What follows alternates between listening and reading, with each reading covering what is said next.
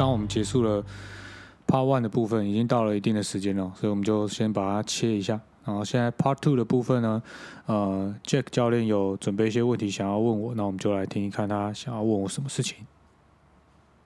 好，我当初会认识狂云竞技体能还有小钟哥，是因为我看到两个消息啊。第一个消息就是比较有名的，就是中华队的杠铃乱甩事件。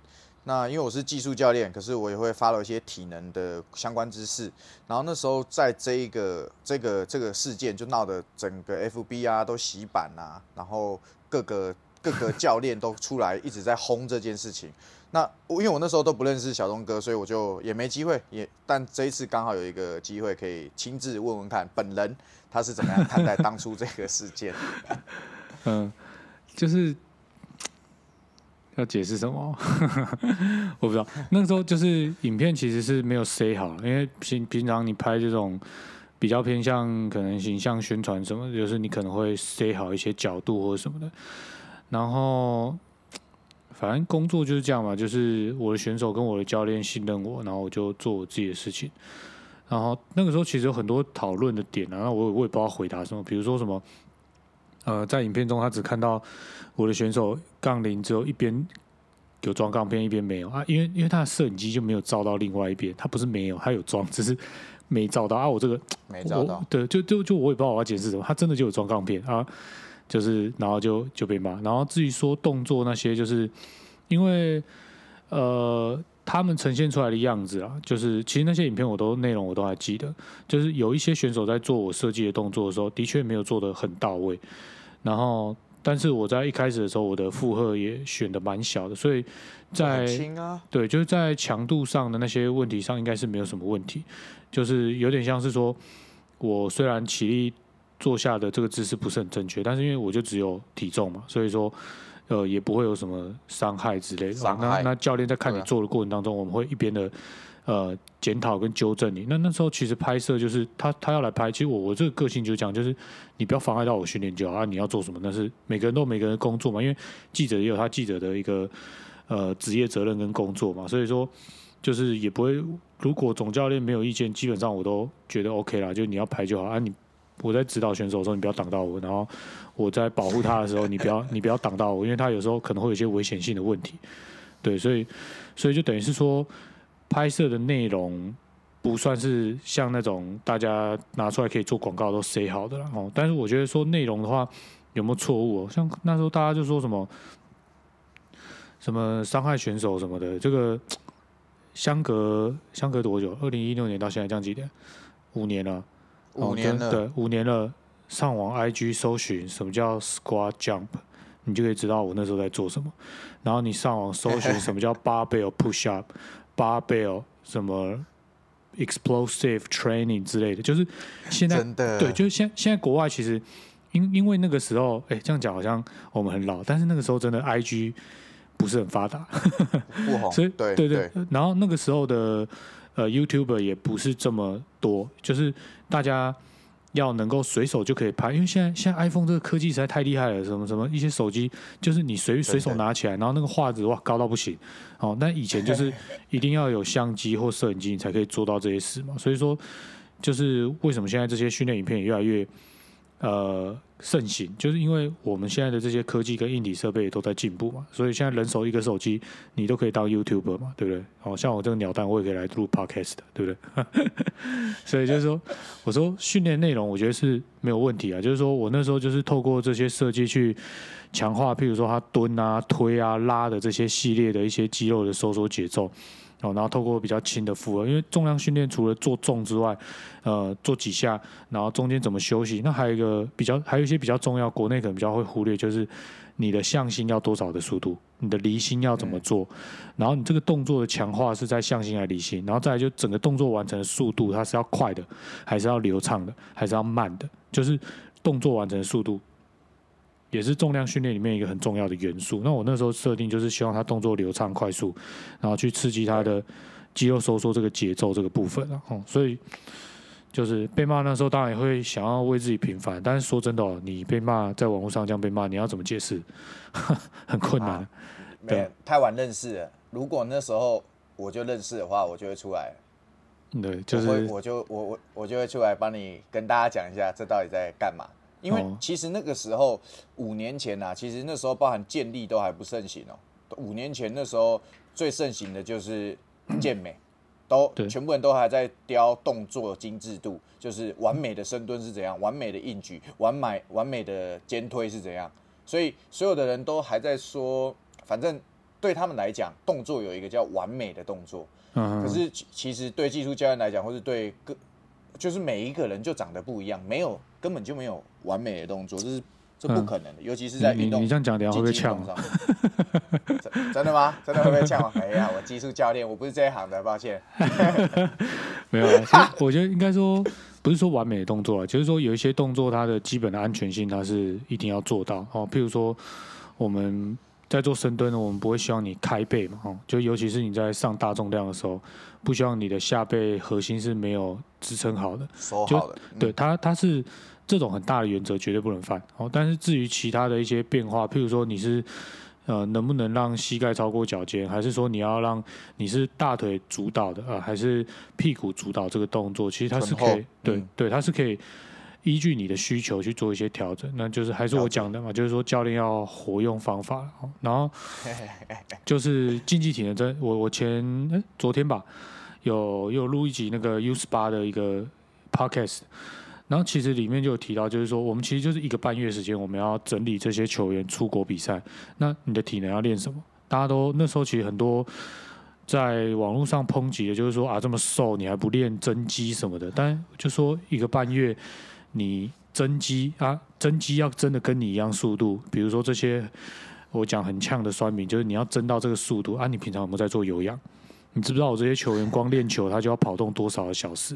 那你你在这种情况之下，你才有这样的增肌速度、啊，那要不要换你来做做看？而且我老实讲啊，就是比赛不是只有看肌肉量，因为我今天不是健美比赛啊，篮球比赛，篮球比赛真的就我我不是说我贬低健美运动训练这样这件事情，是每个比赛有每个比赛胜利的关键。那篮球又是一个非常强调移动特性的一种运动哦，篮球啊、棒球啊，呃，就是足球啊这种运动都是一样，它非常强调这个特性哦。那你说对抗性，那、你对抗性现在就很烂啊，你还不练？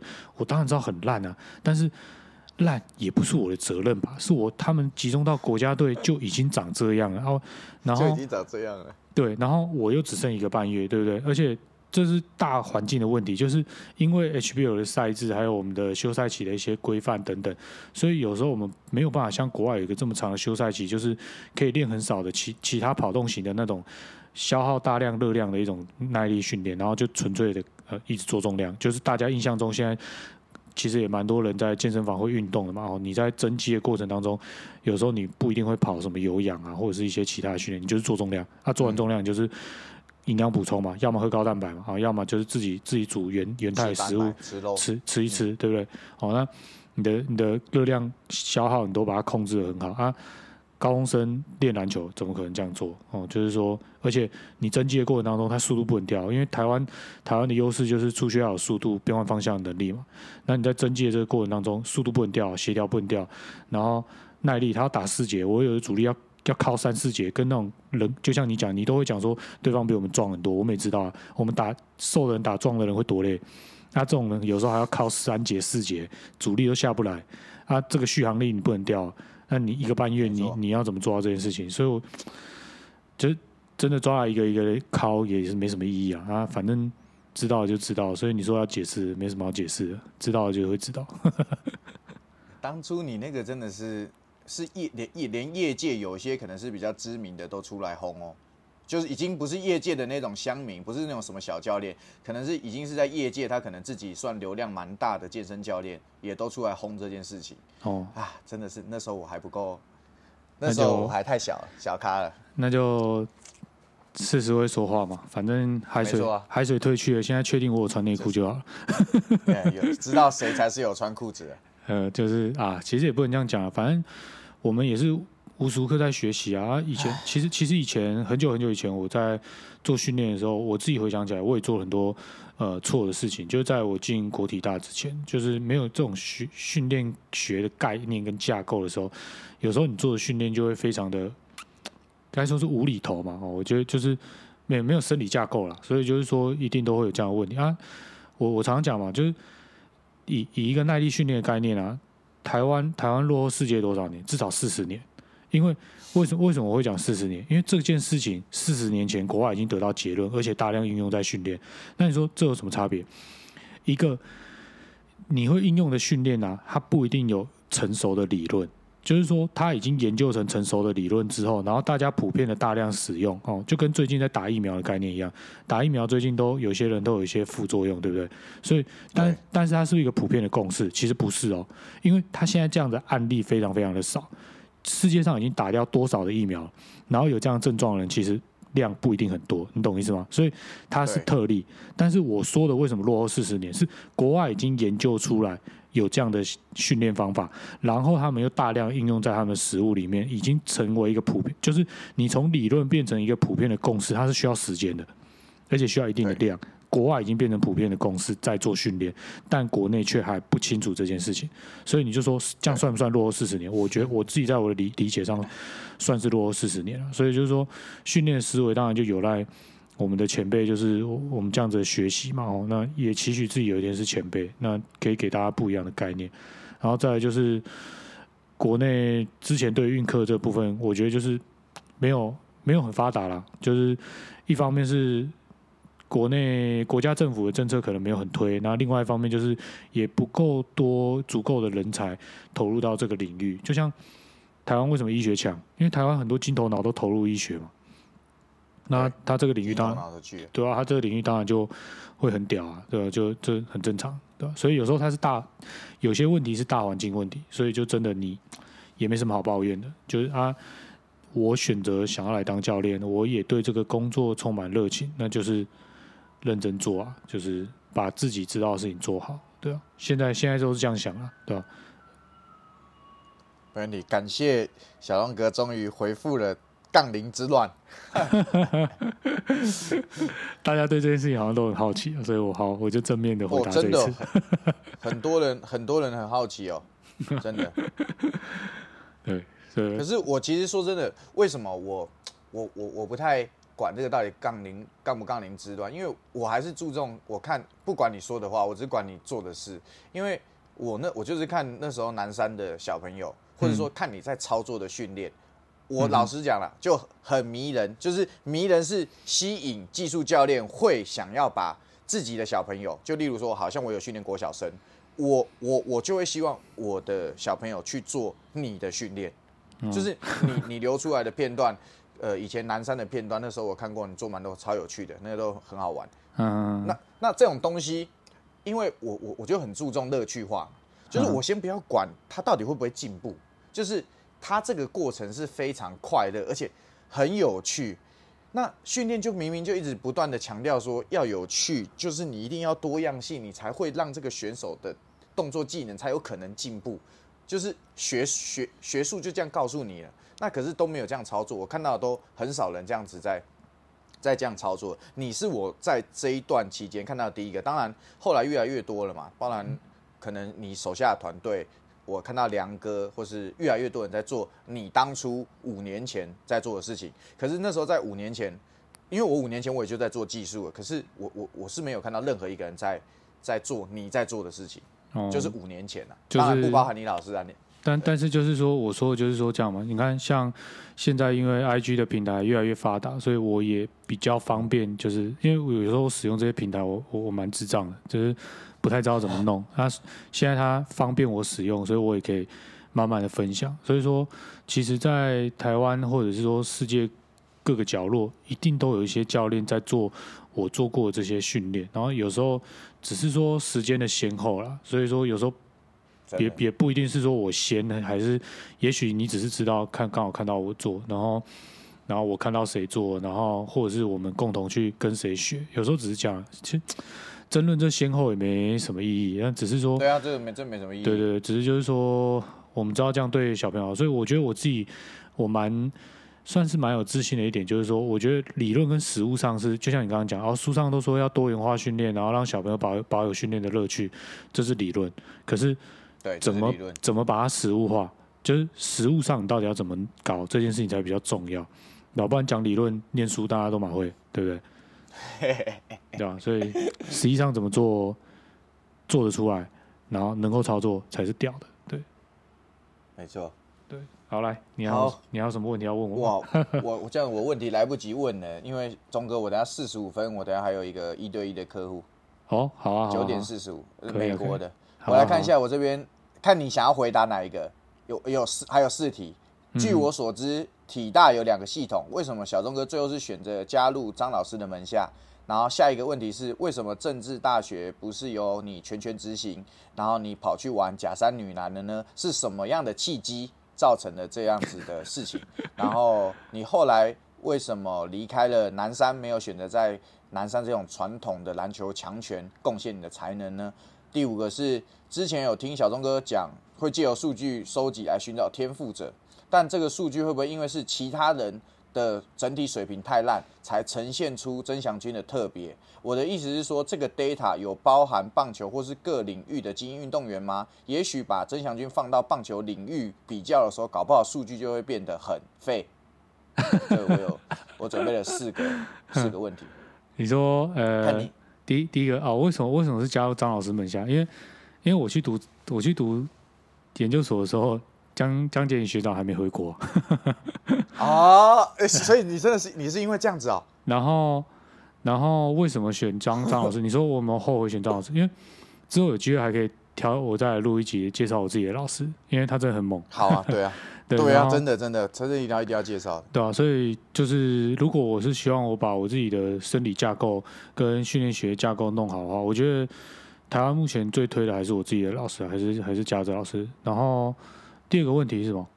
呃，为什么？第一，为什么？正大不是有你全权执行体能，你哦反而跑去玩假山女篮？哦，跟南山那题可以一并回答，因为可以啊我，我中间我正大的第一年在甲二级的时候是我独立处理，然后后来就是结束之后开始做衔接，算是交接啊，给我的伙伴。然后因为南山那时候也是这样，因为我要去当兵，因为我很晚才去当兵，哦，对对，所以我中间有一年哦都没有消息，就是因为我我去当兵了，对，就是剪成那个西瓜头，那个那个鸟、哦。鸟头，原来是这样。对对对，然后然后后来回来的时候又带完上半季，然后因为就是球队正大正大雄鹰篮球队，因为它的发展非常的快速，所以除了协助球队体能训练工作之外，还有其他的事务要协助。但是我对于处理其他事务方面的兴趣比较没有那么高，而且我那时候刚好呃生病。然后我我在那一阵子工作的时候，刚好去住院了一阵子，所以我就觉得我的身身身心在那个时候没有办法对我的选手跟我的教练团负责，所以就跟指挥教练讨论说，我能不能先退下来，然后交由我的伙伴。然后他那时候也蛮认同我的伙伴，他觉得我伙伴不错，所以我后来就退下来。啊，女篮是学校希望有一个教练帮忙带他们的战技术，然后我我因为我以前有带过那个国南甲的技术技术部分，就是战技术的部分，就有担任篮大家大家讲的篮球教练了。然后我又一直都跟在我觉得很厉害的教练身边，像指挥老师、呃指挥教练、实勤教练啊等等，然后还有参加很多个 A 级教练啊，或者是 Nike Camp 的研习，所以就是自己自己有一套自己的想法。那我想说，应该帮忙他们是没有什么问题，所以我就没有问题。就做。然后还有一个问题是什么？天赋者曾祥军的天赋放到别的领域会不会变很废？哦，就是的确你讲的这些是分两个层面啊。我们有没有别的项目的数据？有哦，光是我老师在呃零五年回国到现在哦，这样这样将近快二十年的时间哦，就是那个数据量多到不行。然后我在念研究所这四年的时间，我们做的运动项目跟选手跟成绩，哇，那这量真的很大。还有那个涵盖的范围真的非常大，所以跟别的项目比较是绝对没有问题。但是你说会不会放到别的项目就变变得很不好，或是很好这样子？就是说，还是回到那个运动项目啊，就是说纯粹讨论体能的话，当然我们可以很客观的评价说，啊，你的速度三十公尺就是比 A 还慢，比 B 快，然后四十公尺就是比 A 慢，比 B 快，就类似可以这样很客观的。但是说，就是说，呃，你在针对这个运动项目，它需要的特质是什么？然后像篮球，它有分位置。那以以你刚刚举的例子，祥军打的位置，哈，我我接触到他的时候，我觉得他是一个可以往三四号发展的一个球员，因为他的速度跟身体的控制其实是算算是还不错的。然后跑超快、欸，对，然后但是但是那时候遇到他很生涩了，很然后觉得很蛮有趣。我那时候遇到这个小朋友，我就印象超深刻。我说我靠，他他活动活动的那个数值水平，是我那时候测验的篮球员里面哦的水平是在非常非常前面的。然后我那时候在想说，我靠，这个小朋友从哪里来的？我怎么没有看过他？因为同样都是甲组比赛，我们要备战，我们要勤收，所以我们都会大概知道他是古堡，对，就是别的别的学校都要怎么样。然后我那时候才听那个许时新教练讲说，哦，他是古堡来的，是古堡的王牌，所以我那时候才知道说，哦哦，原来有一个这样的小朋友，哇，这么这么厉害。所以这就再再度验证我讲一件事，就是说台湾真的不是没有厉害的小朋友。你看，像像我在甲组，我就没有注意到这个乙组的小朋友，但是他很厉害啊，对不对？只只是说他现在被因为从那时候开始打国家队，然后慢慢慢慢被大家看见嘛，然后他在福大的表现也非常的优秀，现在也是我们呃国内职业篮球的员篮球员嘛，哦，所以我说就是说你就是人家说之前哲学有讲过一句话，存在即是被知道，就是说他你你知道台湾有这样的厉害的小朋友有存在，就是你知道他嘛，你知道他你才觉得他存在，可是你不知道，换句话讲啊，你不知道不代表它不存在，知道吗？所以就其实真的台湾真的很多很天赋的小朋友，这也是当初为什么我会这么投入在运科这件事情，因为我觉得哦，就是我们做错误的训练会让这些小朋友脱离这个赛场，有的是因为训练太痛苦，他不再也不爱这项运动，所以他不玩不玩了，没错，他就不玩了。然后另外一个部分就是他可能会因为一些错误的规划，然后导致他有一些不可逆的一些伤势，而这个伤势太大了哦。就是你去问一些篮球运动员、棒球运动员，他们去动的某些手术，是不是真的影响到他运动表现？那真的骗不了人，真不管他是生理、心理，在复健的过程，或是回场之后的表现，真的都有差。那我们能不能够透过一些比较合理的规划，那尽可能的去避免他这些风险？哦，那当然。人生都会有衰的时候嘛，有些事情就是避不掉。可是如果我们这些避不掉的已经避不掉了，再加上这些可以避的也避不掉，哇，那他真的，你就会显现出台湾好像很多运动员很衰，但其实有些是可以避得掉，对吧？对对，OK，这样都有回答到你的问题吧？快速回答。有啊，这样 这样很不错。因为我看那一集祥军，我就那时候哇，原来你那时候就注意到祥军了。哦，对啊，他的数据太明显了，很难不注意到，而且他长得很深色，然后用一个长 得很嫩，很可爱、憨憨的脸，然后给我这样子蹦蹦跳跳的，我操！这个很他的数据跟佩佳差很多吗？他那一期是跟佩佳，对不对？哪一集？你在说什么？那那一届你啊对对对对检测到对对，他应该是跟佩佳，对佩佳他们在会跟佩佳差很多吗？类型不同啊，类型不同。嗯因为因为我其实我不觉得佩佳的移动力很烂，就是他他他直线冲刺，他直线冲刺是 OK 的啊，但是他变换方向跟他的就不行肌力没有那么好啊，也跟他也跟他大学时期的训练状况我比较不清楚，但因为他高中有遇到比较大的伤势，所以他其实中间有中断训练，好像两次吧。我我要详细调数据出来看，我才知道。他那个比赛不是比赛前然后去打球扭到吗？对对对，所以就是就是他的训练有一些中断的状况了，所以就是速度上是没有什么问题，然后肌力水平之前也有练到一定的状况。那当然，反正就我讲了嘛，就是呃，像你你这样出去外面打球扭伤了，这可避免吗？还是不可避免啊？假如说不去打就不会嘛，但是你说打个球也说真的也不怎么样，但是你就是不小心受伤，就就是我讲的，有时候运气也是。就是要尽可能的去去也是赛场上的一对对对要避免。对啊，那就是说尽可能的做了，然后他真的发生这种事情，然后也是后面就是只能看怎么样尽量帮助他回场这样子。